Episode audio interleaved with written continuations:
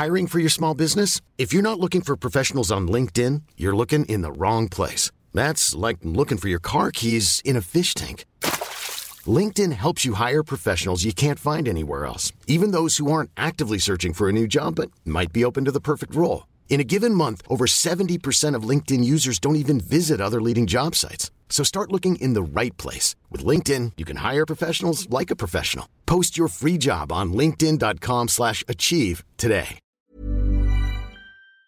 Bonjour, c'est Jules Lavie pour Code Source, le podcast d'actualité du Parisien.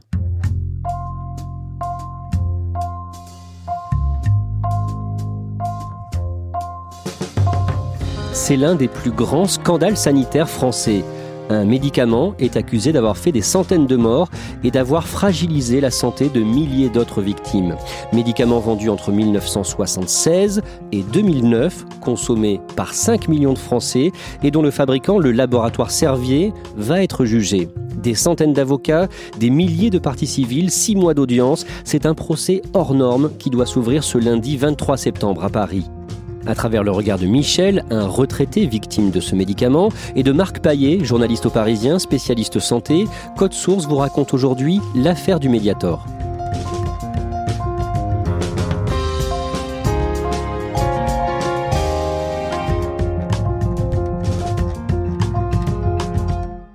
Michel a 76 ans, il est diabétique depuis 2002, un diabète de type 2, celui qui touche surtout les adultes.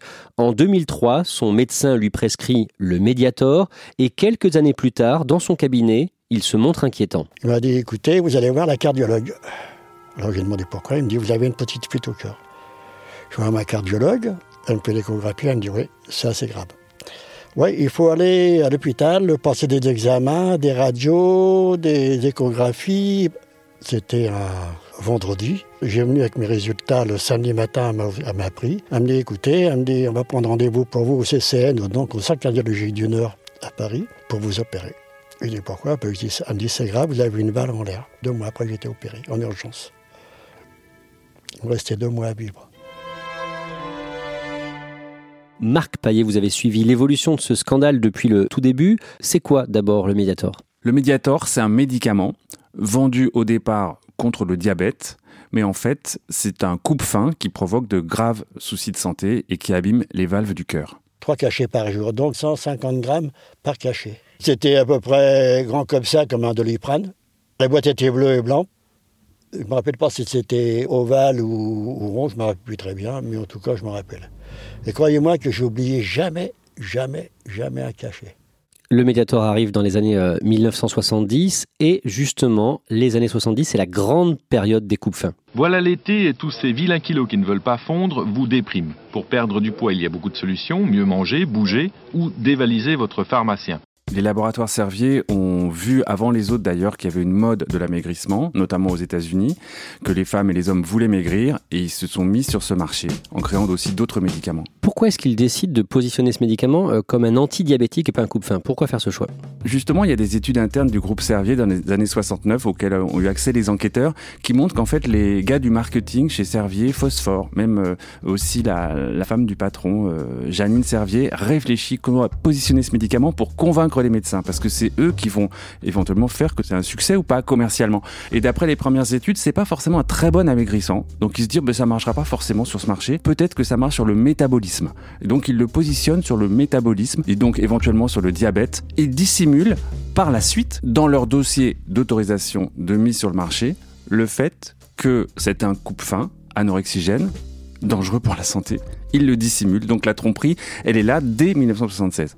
Et c'est la même molécule qui est utilisée dans les coupes-fins C'est pratiquement la même molécule. Et donc aussi, ce sera un des enjeux du procès de voir si c'est exactement la même chose ou pas exactement la même chose, mais enfin c'est très proche. C'est une molécule qui s'appelle la phenfluramide et qui délivre une substance dans le sang qui s'appelle la norphenfluramine. Et cette norphenfluramine provoque des graves maladies du cœur. Justement, quels sont les effets indésirables de ce médicament? Dès le départ, on sait qu'il est dangereux pour l'animal, puisque les enquêteurs ont retrouvé les notes des gens de Servier qui mettaient au point ce produit. Dans les années donc 69, 70, 72. Dangereux pour l'animal. Or, ils ont omis de préciser cette dangerosité pour l'animal dans leur dossier d'autorisation de mise sur le marché. En revanche, la grande dangerosité pour l'homme sera connue que plus tard. Ce qu'on saura par la suite, plus tard, à partir de 1997, les effets indésirables pour le patient sont gravissimes. La norphenfluramine abîme considérablement les valves du cœur, provoque donc des valvulopathies et finissent par être euh, potentiellement mortelles. C'est un empoisonnement.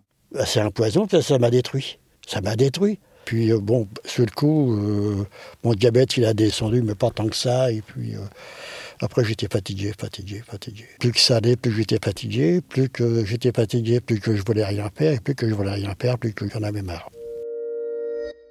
Alors, a priori, d'après les retours des médecins qui le prescrivent, il n'est pas tellement efficace pour le diabète. Et d'ailleurs, euh, c'est là qu'il y a une deuxième partie de tromperie, c'est que finalement les médecins disent aux visiteurs médicaux, mais nos patients, euh, ils perdent du poids, mais ça serait pas en fait un anorexigène, ce serait pas finalement un coupe-faim. Et là, il y a des plaquettes et des notes marketing des visiteurs médicaux rédigées par le groupe qui leur disent ce qu'ils doivent dire aux médecins. Les visiteurs médicaux sont les commerciaux, les VRP du laboratoire qui mettent en avant les qualités des médicaments pour que les médecins les prescrivent aux malades. Et en fait, ils leur mentent et leur disent mais pas du tout, c'est pas un anorexigène, c'est pas un coupe-faim, continuez. Et puis un jour, j'étais chez mon fils en Normandie. Il habitait en HLM, et il habitait au troisième étage, puis à chaque demi-étage, il y avait un palier. Et à chaque fois que je montais les escaliers, je m'arrêtais là.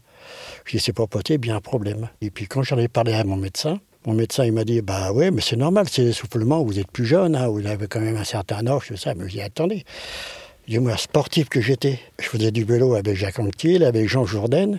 J'ai fait la natation avec Willy Caillot au Havre. A été champion de France euh, de natation. Maintenant, je ne peux plus rien faire. Marc Paillet, on entend Michel hein, qui a pris du Mediator à partir de 2003, alors que tous les médicaments coupe-faim ont été interdits en France six ans plus tôt, en 1997, après une étude approfondie euh, menée sur euh, ces médicaments, et notamment deux médicaments stars du laboratoire Servier. Mais le Mediator, lui, n'est pas inquiété. Expliquez-nous ça. En 1997, une équipe de l'hôpital Antoine Béclair à Clamart travaille effectivement sur les dangers de l'isoméride et du pondéral, les deux coups fins de Servier, et se rend compte qu'ils provoquent effectivement hypertension artérielle pulmonaire, problème très grave au cœur. Première étude française. Deuxième étude française, ensuite dans les mêmes années, validée, qui paraît New England Journal of Medicine, professeur Lucien Abenaïm, et qui confirme que ces coupes fins au niveau euh, mondial sont très dangereux décision de l'Agence du médicament en France de retirer les coupes fins, donc isoméride, pondéral, retiré du marché. Mais le fameux Mediator passe à travers les gouttes. Il n'est pas retiré parce que pour l'instant la tromperie ne s'est pas vue. On n'a pas vu que c'était un coupe fin en 97. Dans l'équipe dont vous parliez en 1997, l'équipe de Clamart, euh, il y a une certaine Irène Frachon. Irène Frachon est un médecin qui est alors interne euh, à l'hôpital Antoine Béclair à Clamart et qui travaille effectivement avec cette équipe qui met à jour les dangers des coupes fins. Et elle s'en rappellera plus tard quand elle sera confrontée à des vrais malades du Mediator. Est-ce qu'à cette période, à la fin des années 90, euh, dans les années 2000, des soupçons sur le Mediator commencent à se développer. Est-ce que les journalistes euh, spécialisés santé comme vous commençaient à en entendre parler? Les journalistes santé n'entendent pas forcément parler à cette époque-là, mais après, quand on regarde ce qui s'est passé, de fait, il y a des alertes sérieuses. En 1999, il y a un médecin à Marseille, le docteur Chiche, qui pour la première fois documente que sous Mediator, des patients peuvent faire des valvulopathies. Ensuite, en 2003, les Suisses, les autorités suisses demandent des comptes au laboratoire Servier. Est-ce que votre produit n'est pas un coupe-fin Les Espagnols, puis les Italiens retirent le produit du marché. Donc il est complètement incompréhensible à ce moment-là que les autorités françaises au moins à partir de 99 ou 2000, ne décident pas de retirer leurs produits ou ne demandent pas des comptes forts au laboratoire Servier. Là, il y a vraiment quelque chose d'anormal qui se passe. Pourquoi qu'en France, ça a été arrêté en 2009 ce médicament? En Italie, en Espagne, dans le monde entier, c'est arrêté, sauf en France. Ils ont pris, nous, en tant que personnes, hommes, femmes ou enfants, pour des cobayes. Mais avec la vente de ce médicament-là, ils ont gagné de l'argent. La réputation du laboratoire Servier, du point de vue des journalistes, et dont je fais partie à cette époque, commence à être assez mauvaise. Parce que la fameuse histoire de l'isoméride commence à sortir. C'est-à-dire, on apprend que ces patients donc, ont développé des pathologies graves à cause de l'isoméride, mais on apprend aussi que le laboratoire fait pression sur les victimes en décrédibilisant leurs témoignages. Il y a des affaires comme quoi des lanceurs d'alerte, des premiers médecins ou journalistes qui s'intéressent à ça, sont poursuivis, menacés, avec euh, des recours tout le temps devant les tribunaux intimidation, stratégie. Donc le laboratoire commence à avoir une image assez mauvaise auprès des journalistes d'investigation. Et en même temps, on se rend compte que c'est un État dans l'État, une puissance forte qui règne un peu sur une partie de la cardiologie française et qui arrose, à tous les sens du terme, des médecins, des décideurs, les emmène en congrès et que finalement, il y a une espèce de système qui est en place, d'influence, qui semble être très important à l'époque.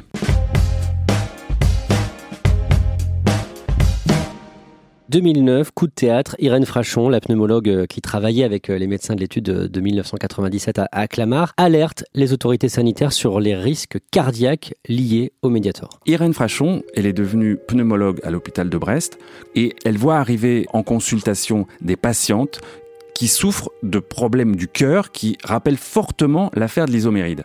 Et en fait, elle est en échange avec ses collègues euh, de Clamart et d'autres, et elle se rend compte qu'effectivement, les mêmes causes produisant les mêmes effets, elle travaille. Elle est aussi en lien avec des gens de l'assurance maladie. Elle n'est pas toute seule. Elle est en lien avec des gens du journal Prescrire. Elle est en lien un peu avec quelques journalistes d'investigation, et elle découvre le poteau rose qu'en fait, effectivement, le Mediator, est un coupe-fin anorexigène et qu'il est toujours sur le marché et que c'est absolument incompréhensible. Elle fait remonter en interne à l'agence du médicament ses soupçons, elle est quand même entendue et en 2009, mais en catimini, en novembre 2009, le Mediator finit par être retiré du marché. Mais l'affaire n'a pas vraiment encore éclaté. Elle éclatera plus tard, notamment euh, en 2010, euh, suite à la publication d'un livre sur le Mediator qui aurait presque pu passer inaperçu. Irène Frachon raconte son histoire et elle publie un bouquin qui s'appelle Mediator 125 mg, combien de morts? Point d'interrogation, chez un petit éditeur de Brest. Et effectivement, il aurait pu passer inaperçu. Et finalement, ce qui le rend un peu populaire, c'est qu'il y a un recours donc des laboratoires Servier qui commence à avoir mauvaise presse auprès d'une partie de l'opinion publique et des journalistes. Et ce recours vise vraiment à le censurer. Sur la couverture, un titre explicite Mediator 150 mg, combien de morts? Trop percutant au goût des laboratoires Servier. Le groupe pharmaceutique souhaite voir disparaître la mention combien de morts, jugeant que cela peut porter préjudice au laboratoire. Et il le censure, et donc elle doit changer son titre et dire Mediator combien de morts, elle doit retirer combien de morts et mettre censuré. Ça devient un problème d'intimidation d'une entreprise économique très puissante contre une entreprise qui est considérablement moins puissante, petit éditeur, un petit libraire de province. Et finalement, ça attire l'attention euh, des journalistes parisiens. Donc moi, euh, pour le Parisien, euh, Anne Jouan pour le Figaro, on trouve que l'histoire est incroyable et effectivement, on sort des papiers. Michel se souvient très bien avoir découvert l'affaire dans le Parisien. Ce jour-là, il était dans son café habituel. Le mercredi, le vendredi et le dimanche. Ben, je bois un café sans sucre et un verre d'eau. Et je lis le journal pendant ce temps-là que ma femme a discuté avec Paul-Pierre Jacques, a discuté avec le Thiago. Cette journée-là, je vois ce journal, je vois Irène Frachon. Je lis le journal, je lis le journal, mais je dis, mais purée, c'est moi ça. C'est moi qui ai pris ça. Et puis, je dis, c'est pas possible. Quand je suis revenu à la maison, j'étais voir ma fille chez elle, comme elle a un, ordinateur. Et puis j'ai dit, Patricia, écoute, tu peux me chercher le nom d'Irène Frachon à Brest, pneumologue de Brest, tout ça. Elle me dit, oui, papa, je vais te chercher à recherche à l'hôpital de Brest, euh, Irène Frachon. Elle me donne son numéro de téléphone à Irène Frachon et je téléphone. Donc au début, elle me vous voyez, elle me dit Qu'est-ce que vous avez? Ben, Je dis Écoutez, j'ai ça et ça et ça et ça. Elle me dit Ça, ça m'intéresse. Je lui demande pourquoi. Elle me dit Oui, parce que je cherche justement des gens comme vous qui ont été esquintés par le médiateur. Ben, je dis Vous croyez que c'est le médiateur qui me fait ça? Elle me dit Oui. Et là, Marc Paillet, on commence à mesurer l'ampleur des dégâts. Il y a une grande étude, novembre 2010, faite par une experte qui, pour le coup, travaille pour euh, l'agence du médicament, Catherine Hill, et qui chiffre à 500 morts les décès liés au Mediator. Bonsoir à tous. Un nouveau scandale sanitaire confirmé aujourd'hui. Les comprimés de cette petite boîte bleue ont provoqué la mort d'au moins 500 personnes en France. Le Mediator, censé lutter contre le diabète et le surpoids, a pourtant été autorisé pendant plus de 30 ans. Les personnes traitées sont invitées à consulter leur médecin. Le médicament est donc interdit euh, en 2009. Le procès euh, n'a lieu que cette année, en 2019, c'est-à-dire 10 ans plus tard. Comment ça se fait que ça ait pris autant de temps? Affaire énorme, euh, une enquête longue, beaucoup de faits à établir, travail difficile pour les enquêteurs, on travaille sur un très gros laboratoire français, on doit voir des médecins, on doit voir des gens des cabinets ministériels, on doit voir des gens à l'agence du médicament, donc une lourde enquête, et en même temps, mais après tout, c'est les droits de la défense, évidemment. Beaucoup de manœuvres euh, de procédure de la part du groupe qui se défend, euh, évidemment, avec ténacité pour repousser l'échéance. Ces derniers mois, Servier a indemnisé des milliers de victimes. C'est ce que vous avez révélé dans le Parisien le 9 avril. Expliquez-nous ça. Les montants doivent être d'environ 164 millions d'euros, versés à un peu plus de 3500 victimes du Mediator. Mais Servier ne le fait pas euh, de lui-même. C'est parce qu'il a dû euh, signer un contrat avec l'État euh, sur un fonds d'indemnisation des victimes. Donc de fait, ils ont déjà indemnisé beaucoup de victimes. Et ils vont s'en servir, je pense, de cet aspect des choses pour mettre en avant qu'ils jouent le jeu. Le procès qui s'ouvre ce lundi 23 septembre dans le nouveau palais de justice de Paris va donc être un procès hors norme. Alors c'est un procès hors norme, il est prévu sur six mois avec euh, trois ou quatre demi-journées par semaine. Il y aura 4000 parties civiles, 400 avocats, des gens qui vont venir dans des conditions de santé extrêmement difficiles. Moi j'ai rencontré beaucoup de patients du Mediator dans ma carrière. Effectivement, il y a des gens qui sont en insuffisance cardiaque, il y a des gens qui sont en fauteuil roulant, il y a des gens qui ont du mal à se déplacer. C'est une vraie épreuve d'être aussi face à ce qu'ils soupçonnent être leur bourreau. Et à tout niveau, ça va être un procès hors norme. Sur le banc des accusés, il y aura 25 personnes physiques ou morales, mais un grand absent, Jacques Servier, le fondateur de l'entreprise, mort en 2014 à l'âge de 92 ans, c'était quel genre de personnalité? C'est lui qui a créé les laboratoires Servier, du même nom. Il a commencé comme simple pharmacien, on dit même marchand de sirop, à côté d'Orléans. Et puis il a prospéré, il a fait une success story en transformant sa petite pharmacie en galaxie multinationale, vendant ses médicaments aux quatre coins du monde, surtout en Europe, pas mal en Europe de l'Est, en Russie aussi. Donc success story, c'était la 15e fortune de France quand il est décédé. Et en même temps, des soupçons euh, qui sont arrivés assez tôt d'acheter les gens, quoi, finalement. C'est-à-dire d'avoir recruté au sein de son entreprise des décideurs ou des anciens décideurs qui venaient soit de l'agence du médicament et qui avaient eu des responsabilités justement comme par hasard au moment de la mise sur le marché ou du suivi du médiator et puis qui se retrouvent grassement payés un peu à rien faire dans les laboratoires Servier ou alors des anciens personnes de cabinet ministériel, des ministres qui font de l'influence pour servir, on ne sait pas trop pourquoi, mais finalement ce système était vraiment dû à la personnalité de cet homme-là mais il l'a poussé à bout. À quelle grande question ce procès va devoir répondre? Ce procès va devoir répondre à plusieurs questions. Comment un laboratoire a-t-il pu mettre sur le marché un produit maquillé, dangereux et qui est resté finalement très longtemps, 33 ans sur le marché? Comment est-ce que c'est possible? Pourquoi les autorités de santé qui ont le droit et le devoir de retirer un médicament quand il est dangereux, pourquoi ne l'ont-ils pas fait? Et enfin, jusqu'à quel niveau les responsabilités se situent? Est-ce que c'est à des niveaux euh, uniquement du labo ou est-ce qu'il y aura des condamnations de l'État? Effectivement, il y a des enjeux multiples. Je veux qu'ils reconnaissent leur tort devant le tribunal, devant les juges, par écrit, et qu'on ferme le laboratoire avec une indemnisation pour toutes les personnes, mais pas 1000 euros. Hein. Et je me bats pour ça. Si on se résume, euh, en fait, ce qu'on reproche au laboratoire Servier, c'est toute une série de tromperies, de mensonges. Il est reproché au laboratoire Servier de la tromperie sur la qualité substantielle de son produit, une escroquerie car en fait, il leur est soupçonné d'avoir arnaqué les caisses de sécurité sociale et les mutuelles pour des centaines et des centaines de millions d'euros. Ils étaient remboursés leurs médicaments et en fait sur des bases de dossiers supposément falsifiés. Donc il y a escroquerie et enfin, mais ça sera peut-être beaucoup plus difficile à prouver, blessure et homicide involontaire, puisqu'il y a des gens qui sont gravement malades, voire décédés des suites de ce produit. J'ai plus le même caractère que j'avais avant. J'ai même plus la joie de vivre que j'avais avant. Je ne peux plus habiter quelqu'un à la maison parce que j'ai un comportement maintenant, il a changé à 80%. Mon caractère a changé, même vis-à-vis de la maison, des enfants, tout ça. Je ne deviens pas méchant, mais je deviens susceptible. De son côté, le laboratoire Servier va chercher à charger l'État? Le laboratoire Servier va chercher à charger l'État en disant que les responsabilités sont partagées et que si l'État a autorisé le médicament aussi longtemps, il est lui aussi responsable.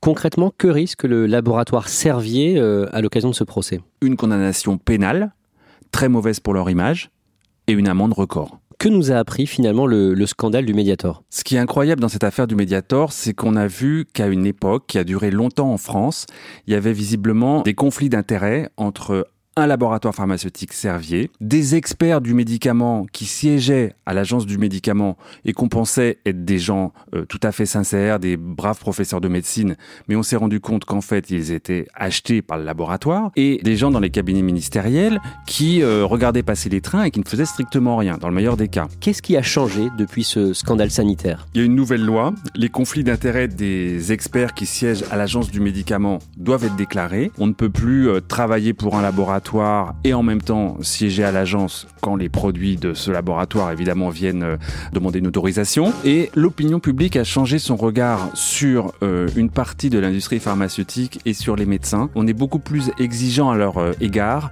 On veut être sûr qu'il n'y a pas de conflit d'intérêt avec les labos pour être certain de la qualité des produits qu'ils mettent à nos dispositions. Donc effectivement, les choses ont changé, mais il faut rester très vigilant parce que personne n'est à l'abri d'un nouveau scandale.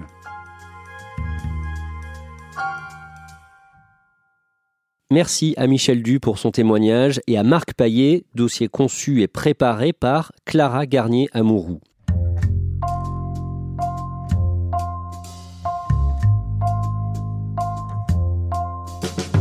Code Source est le podcast d'actualité du Parisien. Production Jeanne Boézek, réalisation Benoît Gillon. Si vous aimez Code Source, n'hésitez pas à en parler à vos amis ou sur les réseaux sociaux et à vous abonner sur votre application de podcast préférée. Nous sommes aussi disponibles sur Deezer et Spotify et vous pouvez dialoguer avec nous par Twitter ou en nous écrivant à l'adresse codesource at leparisien.fr.